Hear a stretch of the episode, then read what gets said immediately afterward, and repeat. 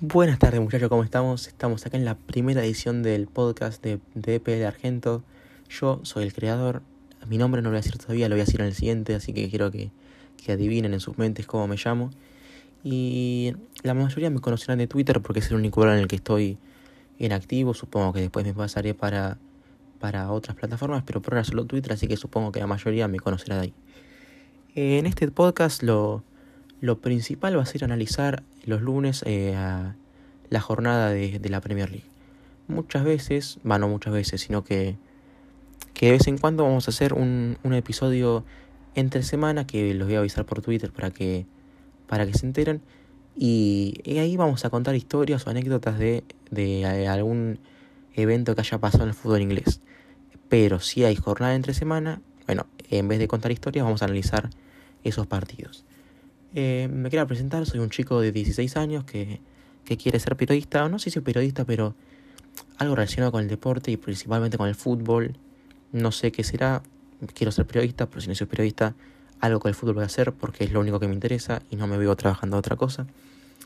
Y en este primer episodio, como vamos a hacer a lo largo de, del tiempo, vamos a analizar la jornada de, de la Premier League. Una jornada que dejó muchas sorpresas, va, no tantas, eh, digo sorpresas por el primer partido, el de Brentford Arsenal, que sinceramente fue un partidazo. Y quería hablar cosas buenas y cosas malas. Como se imaginarán, cosas buenas del Brentford y cosas malas del Arsenal. Porque creo que es lo único que podemos decir. Porque de Brentford, cosas malas, creo que no se puede decir nada. Y del Arsenal podemos decir muchas. Lo primero que me sorprendió fue ver que el Arsenal había hecho 22 tiros. Entonces, al ver que hayan pateado 22 veces al arco y no hayan generado peligro, me fui a la estadística de los expected goals. Y los expected goals del Arsenal con 22 tiros fueron de 1,14. O sea, de 22 tiros, uno habrían metido un gol. Mientras que el Brentford con 8 tiros nomás tuvieron un expected goals de 1,60. O sea, con muchos menos tiros generaron mucho más peligro. ¿Esto qué quiere decir? Que las chances del Arsenal fueron de tiros afuera del área, tiros marcados, tiros incómodos, por lo cual no suma mucho para los expected goals. Eso fue lo primero. Después, de los puntos buenos del, del Brentford, perdón, quiero eh, remarcar algunos jugadores que me interesaron muchísimo. El primero que no fue el que más eh, el que más me sorprendió, pero jugó bien, creo yo, es a Ivan Tony. Por más que no haya metido goles, como ya nos tiene acostumbrados a todos, hizo una labor que no se ve mucho, que es pelearse con los centrales, ganar cada pelota, correr todas las pelotas, ir a cabecear, pelear por arriba. Me parece que jugó un buen partido, pero bueno, al no meter el gol capaz no pasó por alto. Después el otro fue Sergi Canos, o Sergi Canos, no, perdóname por la pronunciación, que bueno, hizo su, debut soñado en Premier. Metió un golazo, capaz con un poco de fortuna porque pasó entre las piernas del defensor, pero fue un gran recorte hacia el medio y un, un tiro al primer palo que Lenos no esperaba. Yo creo que que Leno se esperaba que el tiro fuera a su, a su paro largo, pero lo sorprendió y, y, metió un golazo. Después fue David Raya, que no tuvo muchas intervenciones, pero tuvo una sobre todo que fue, que fue importante. Y en Beumo, que junto a Tony creo que hicieron un muy buen partido entre los dos, ahí en, en la punta. Del Arsenal, como la temporada pasada, los únicos tres que jugaron bien fueron Tierney, Saka y Smith Rowe. Creo que se pueden llamar, no sé, Tierney saca Robo FC porque Arsenal FC no tiene nada, solo tres jugadores buenos. Eh, les pasó como la temporada pasada, que no tienen gol, mucha posesión, tenés la pelota, pero si no metes goles no te sirve de nada tener la pelota. Eh, jugó Balogan de delantero, Martinelli, ninguno pudo hacer nada, tampoco es, es su culpa, bueno, son delanteros natos. Eh, yo creo que hay que tienen que comprar a, a, un delantero urgente porque la cassette no, no estaría en su mejor nivel y Aubameyang mmm, hubo una temporada que metió como veintipico goles, ganó bota de oro y después cayó en, pique y tampoco es delantero Aubameyang. Su mejor posición es eh, por afuera, encarando para el medio y pegándole. Eh, y mmm, yo lo defendí y que me parecía que estaba bien pagado la plata por Ben White, pero el partido que jugó fue un desastre. La defensa en general fue un desastre, menos Tierney. Pero a Pablo Marino le puedo achacar muchas cosas malas porque, no sé, no le toca estar ahí. No es un central muy bueno. Vino del Flamengo, sin desprestigiar al club, pero no pagaron 50 millones por el Ben White. Se notaba como, como en otro partido, tenía la cabeza en otro lado. corporalmente, mentalmente, no, no se sabía posicionar bien, eh, no peleaba las pelotas, no iba con determinación, y así no podés. Y más si pagaron 50 millones y sos de los defensores más caros de la historia de la Premier League. Eh, es un jugador que me fascina, que en el Brighton en el Leeds me parece que hizo un papel interesantísimo, pero que bueno, en este primer partido no, no jugó muy bien. Después el segundo partido es el Manchester United contra el Leeds, que ese partido no lo vi sinceramente, vi resúmenes y unos análisis de periodistas de Inglaterra y de Argentina y las conclusiones que puedo sacar es que el United es un equipo que, que puede pelear por la, por la Premier League. No creo que la pueda llegar a ganar porque mi favorito es el City, pero tiene un muy buen equipo y no creo que tenga muy buena profundidad, pero eh, son jugadores que creo que no se van a cansar mucho y es un partido medio. En un partido medio más o menos puedes poner a Greenwood, Daniel James, jugadores así que para hacer descansar a, los titulares y creo que, que te lo pueden ganar. Mm, creo que hay dos nombres que fueron los dos mejores jugadores de la jornada, que fueron Sala, pero Sala no, Sala también fue, que fueron Bruno y Pogba. Bruno tres goles, Pogba tres asistencias. Bruno, no quiero hablar mucho de él, ya todos lo conocemos, un jugadorazo determinante. Sin él, el United no es nada, no es nada. Y el que más me gustaría hablar es de Pogba, que muchos lo tildan de sobrevalorado y no entiendo por qué. Estaba jugando en una posición que no es la suya. Él no puede jugar de 5 de mediocampista defensivo. Simplemente porque no lo es, no lo es. Em, capaz muchos, mm, como vemos que es alto, piernas largas, eh, es corpulento, tiene mucha presencia, pensamos que puede defender, pero nunca fue su fuerte defender, ni en la Juventus, ni en Francia. El Manchester United, en su primera temporada, jugando de media punta, o no de media punta, pero un poquito más adelantado, metió más de 10 goles, más de 10 asistencias, es un temporadón. Hasta que, bueno, llegó Bruno y la rompió y no los puede sacar a Bruno de, de la punta. Pero Pogba es un jugadorazo, tiene una calidad bárbara, ya lo vimos en Francia. Y, y me parece mal que lo tienen, tilden de sobrevalorado cuando no lo es, cuando es un pedazo de jugador. Bueno, el otro gol fue de Bringwood que jugó de delantero, de 9-1 con el 4-3-1. No me gustó mucho, pero bueno, tampoco es un 9 puro, él siempre jugó por afuera. Eh, capaz en algunos partidos te hace bien esa papeleta de delantero, pero no, no creo que sea el titular. Ya cuando llegue Cavani, creo que va a jugar él pero en el mercado que viene tienen que ir a la para un delantero porque Cavani está viejo, no tienen uno muy bueno, entonces un delantero joven y de calidad eh, tienen que ir a buscar. Y el otro gol fue de Fred, fueron tres de Bruno, uno de, de Gringo y otro de Fred. Y del Leeds tampoco podemos hablar mucho. Eh, el gol del Leeds fue un golazo, Ailing un bombazo, que la verdad que, que me sorprendió. Eh, y también nos demuestra esto de que el United es muy bueno cuando los equipos le tienen la pelota y los hacen correr. Si vamos a la posesión, el Leeds tuvo más posesión, entonces el United puede aprovechar esos espacios que dejan a la contra y correr y, y aprovecha mucho eso porque son, tienen jugadores que son muy rápidos, veloces y que para la contra son increíbles. Pasamos al siguiente partido, que fue el del Leicester City contra los Wolves. Lo que más puedo destacar de este partido, que no lo vi mucho, porque ese fue en esa tanda de partidos que se juegan todos a las 11, entonces tenías que ir viendo un poco de cada uno. Y me centré más en el Aston Villa Watford, porque el Aston Villa es el equipo del cual soy hincha, pero las cosas que, que podemos destacar son que Bardi cortó con su sequía goleadora, un golazo. Volvió Raúl Jiménez, que por más que no haya metido un gol es una gran noticia de que pueda volver a jugar en la Premier League después de ese golpe que nos choqueó a todos, que pensamos que capaz no podía volver a jugar más. Lo que más me, lo que me puso más contento fue la vuelta de Ricardo Pereira. Se había lesionado muy fuerte la temporada y el gol de, de Bardi, bueno, el gol del Leicester fue prácticamente de él. Un jugador y después tira el buscapié para que Bardi... Entonces, o sea, también Bardi tuvo una muy buena definición, pero pero el la jugada de Ricardo Pereira fue increíble. Después, el Chelsea Crystal Palace, eh, un partido también que no vi mucho porque era un partido en el que sabía que, que el Chelsea iba a golear.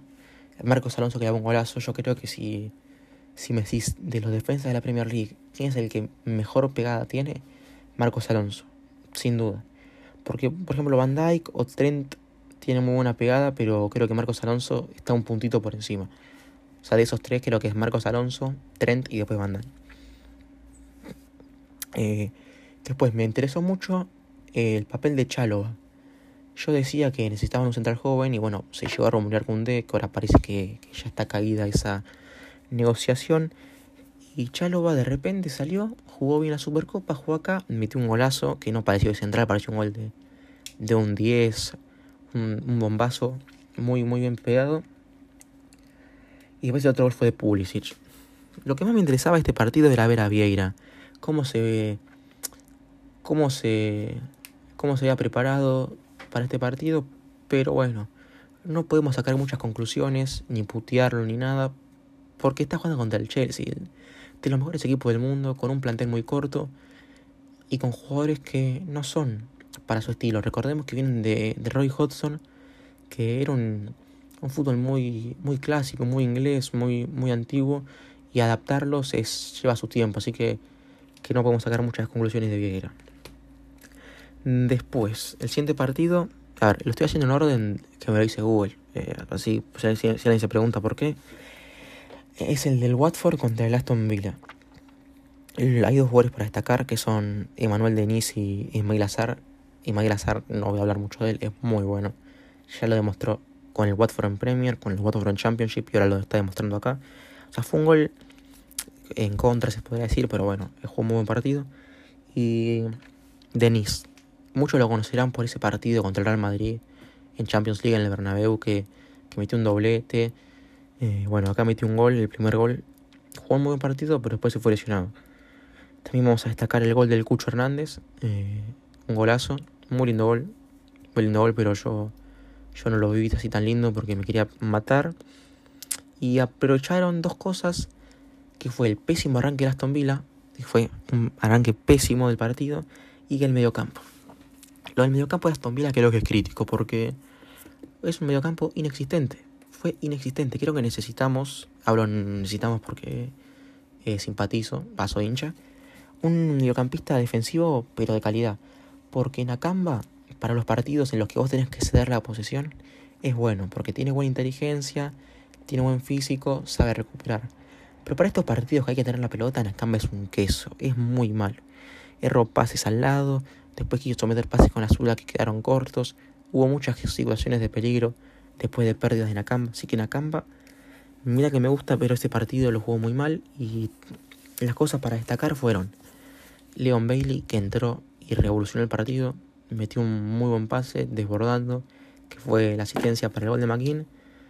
También es bueno que haya metido un gol Inks, que para estos delanteros killers, meter un gol como sea es clave, porque arrancan en forma la temporada y puede ser eh, algo muy bueno para lo que sigue de la Premier League. Y una cosa que me olvidé es que buen día jugó un partido para el olvido. Mm, también le pegaron muchas patadas, pero jugó un muy, mal partido, pero bueno, no me preocupa. Es un partido, todos tenemos un mal partido. Messi tuvo, tiene mal, malos partidos. Así que bueno, quedan 37 partidos. Si tu equipo perdió, como es mi caso, tranquilo, quedan 37 partidos. Si ya, si ya los 15 partidos, a los 10, no juegas a nada, bueno, ahí empieza a preocuparte, preocuparte un poco, pero primera jornada no pasa nada. Después, Everton Southampton, no lo vi, sinceramente. Solo quiero decir un par de cosas. Muy buena compra de Adam Armstrong. Muy buen gol de Ducuré.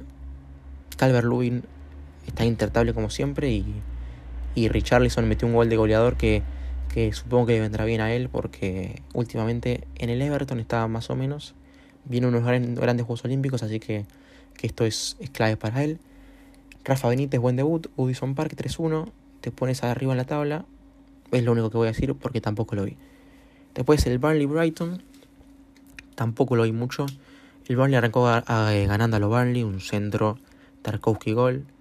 Pero después puso puso puso el quinto de Brighton y en 5 minutos se lo dio vuelta. McAllister, Mopé. Aunque igual sigo, sigo diciendo que le falta un 9 al, al Brighton. Dependen mucho de unos goles de Mopé, que no es un goleador Creo que metió 7 u 8 goles la temporada pasada, estoy hablando de memoria. Pero necesitan un goleador. El que yo recomendé mil veces es Adam Armstrong, porque es uno de esos delanteros móviles, goleadores que le gusta a Graham Potter. Entonces, Bueno, ya no lo pueden conseguir, pero necesitan un delantero, y aunque creo que no lo van a comprar. Después, el Norwich Liverpool, que es un partido que vi entero, porque bueno, era la una y media y no había ningún partido en simultáneo. Entonces, de este partido saco una conclusión que es que el Norwich es un equipo completamente diferente al de, al de esa temporada pésima. En defensa siguen teniendo un poco de carencias, pero no las voy a medir hasta ahora porque bueno, fue contra el Liverpool. Entonces no podemos ver la defensa de un equipo recién ascendido contra Salah, Mané y Firmino. Salah sigue demostrando que es intratable, es muy bueno Salah, la verdad. Encima metió un, metió un muy lindo gol. Y después en, el gol de Firmino él podría haber metido el gol, decidió pasar al medio muy generoso, muy lindo, muy lindo, muy lindo partido para ver también. Porque el Norwich trató de imponer su juego, salió muchas veces abajo, llegó a complicar al Liverpool, pero bueno, la jerarquía de, de los Reds eh, los liquidó. Después, el otro partido que no vi fue el Newcastle West Ham. Eh, y también voy a, voy a destacar unas cosas, voy a hacer un poquito así más breve porque, porque no lo vi. Eh, Newcastle el DT eh, Steve Bruce no puede, no es su culpa, y la culpa es del dueño de Mike Ashley, pero bueno, eh, es más fácil putear al DT que al, que al dueño. Va, en realidad es lo mismo, pero la gente putea al DT. Dependen mucho de Saint Maximan y de Callum Wilson. El primer gol, eh, véanlo, porque es una masterclass de amagar y amagar y amagar de Saint Maximan. Y una masterclass de definición de un nuevo goleador como Callum Wilson sin esos, si al Newcastle le sacas esos jugadores, descienden últimos. Dependen mucho de ellos. Y después el West Ham eh, sigue con su mismo equipo. Mijail Antonio, que rompe un penal, bueno, después metió un gol. No es delantero y mete goles, es algo increíble lo de Antonio. Y después, eh, Suchek sigue intratable, jugadorazo. Benrama, es clave que Benrama meta goles ahora. Así ya se va adaptando, porque los que lo vimos en el Brentford sabemos que es un jugón, es muy bueno, es buenísimo en rama. Pero la temporada pasada no se terminó de adaptar, bien, pero muy, buen jugador. 4-2, el Newcastle, creo que la temporada de esta va a ser igual a la pasada, van a sufrir, se van a terminar salvando porque tienen jugadores diferenciales como Callum Wilson y C. Maximan, cosas que otros equipos que pelean con ellos no tienen. Pero bueno, otra temporada ahí en el barro, salvarse como sea, jugando mal, pero salvarse. No es lo que quieren los hinchas, pero creo que peor es descender, así que no sé, no sé. Si son hinchas Newcastle, ustedes la deberán estar pasando mal porque al mínimo, a la mínima desatención se van para la B y muy difícil subir. Y después el partido estrella, que fue el que me pidieron que analice un poco más en profundidad, fue el del Tottenham contra el Manchester City. Mm, muchos me putearon en su día eh, porque dije que en un Espíritu Santo me parecía muy parecido a Mourinho. Y en efecto, el tiempo me dio la razón. Si ustedes ven uno de los partidos del principio de la temporada pasada con Mourinho, y este es un partido calcado, calcado, es un partido idéntico. Es el Tottenham encerrándose atrás, dejándoles los carriles al Manchester City, para que tiren centros, porque no tienen nueve. El City es una cosa que voy a hablar después, que no tiene nueve. Entonces dejan que le tiren centros y como ellos tienen a dos torres como, como Dyer y Davison Sánchez, tiran centros, la recuperan, a la contra, aprovechan los espacios y a correr. Lucas Moura, por ejemplo, jugó un partidazo. Se vio beneficiado porque Fernandinho no es el de antes y no es muy rápido. Eh, también jugó muy buen partido Son. Y Dele Alli apoyando en defensa, hace lo que puede. Dele no creo que tenga el nivel para ser titular, pero bueno, cumplió, no jugó un, mal partido. Pero el nombre con el que me quiera quedar, además de Son, es Tanganga.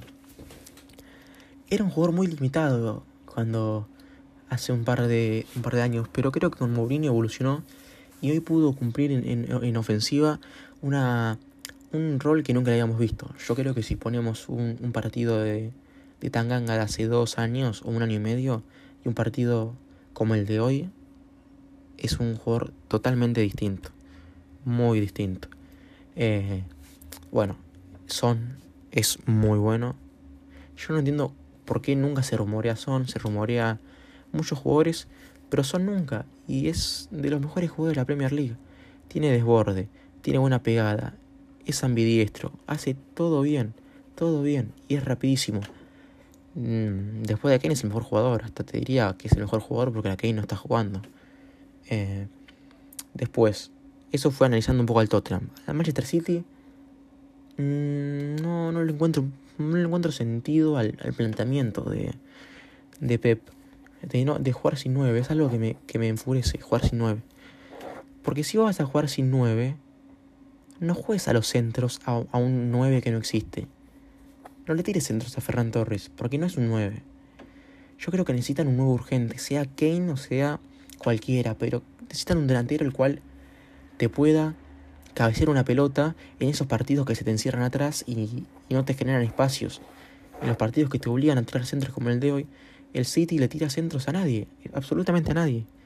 Porque no mete a Gabriel Jesús, que es lo más parecido a un 9 que tiene, porque es un 9, pero no es un 9, digamos, que te cabece una pelota. Lo tiene Gabriel Jesús, tampoco lo pone, son centros al que venga. Me gustó mucho de Brian. Cuando entró de Brian creo que revolucionó el partido. Tiene una calidad bárbara. Es el mejor jugador de la Premier League. Después de Messi, Neymar, Cristiano, debe ser el mejor. O sea, después de eso debe ser el mejor del mundo. Es muy bueno. Cambió el partido. Después entró el Cuti. No tocó nada. Bueno, pero está bien que haya, hecho su debut encima de local. Lo vacionaron. Los Chelsea, lo que entró jugó bien estoy destacando los compatriotas argentinos.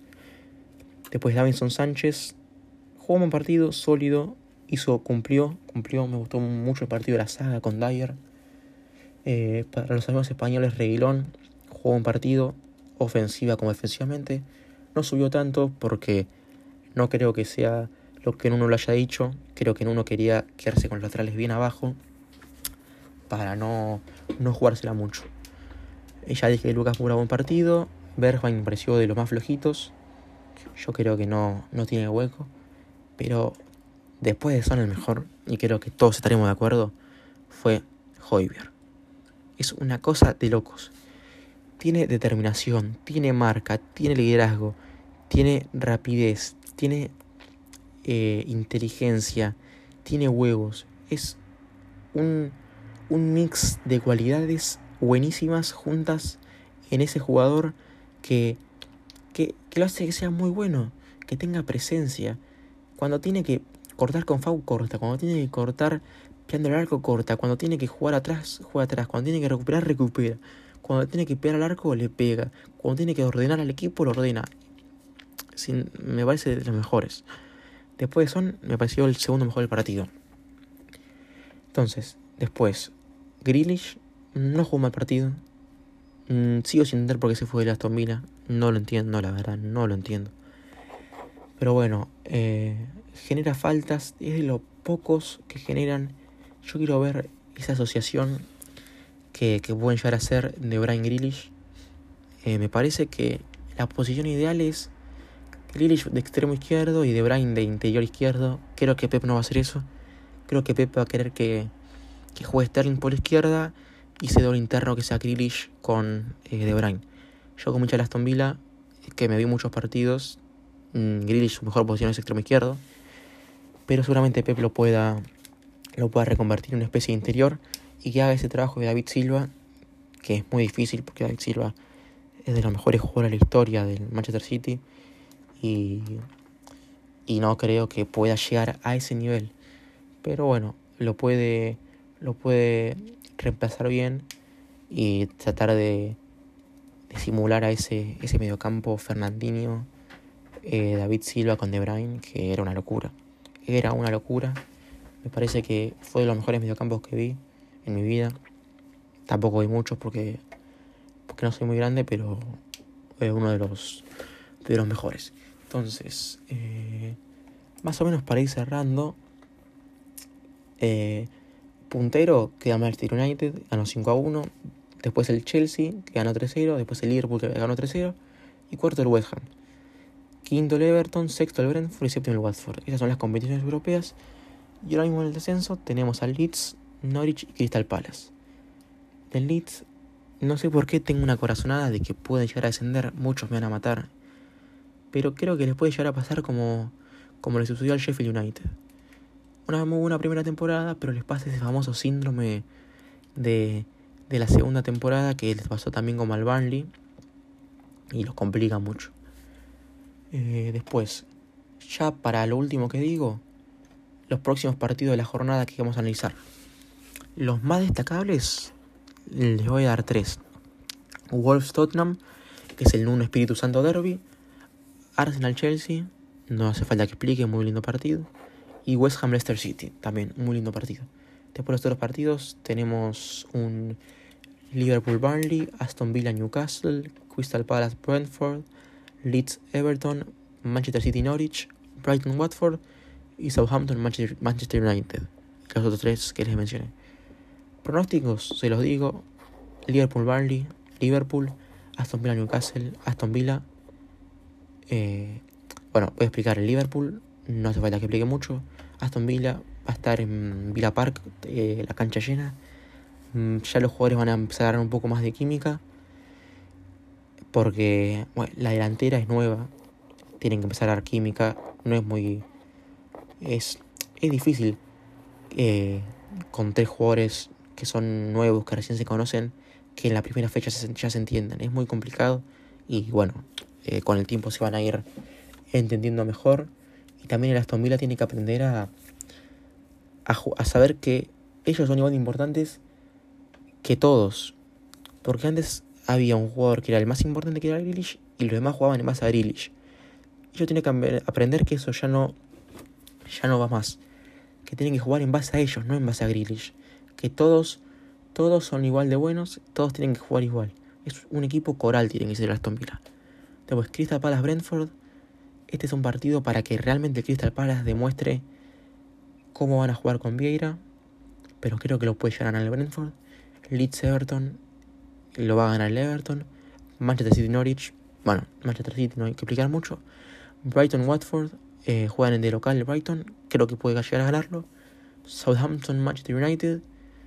Si el United juega como jugó contra el Leeds, no me extrañaría una goleada como la del año pasado que le meta 9. Wolves Tottenham, el 1 Derby, creo que lo puede llegar a ganar el Tottenham.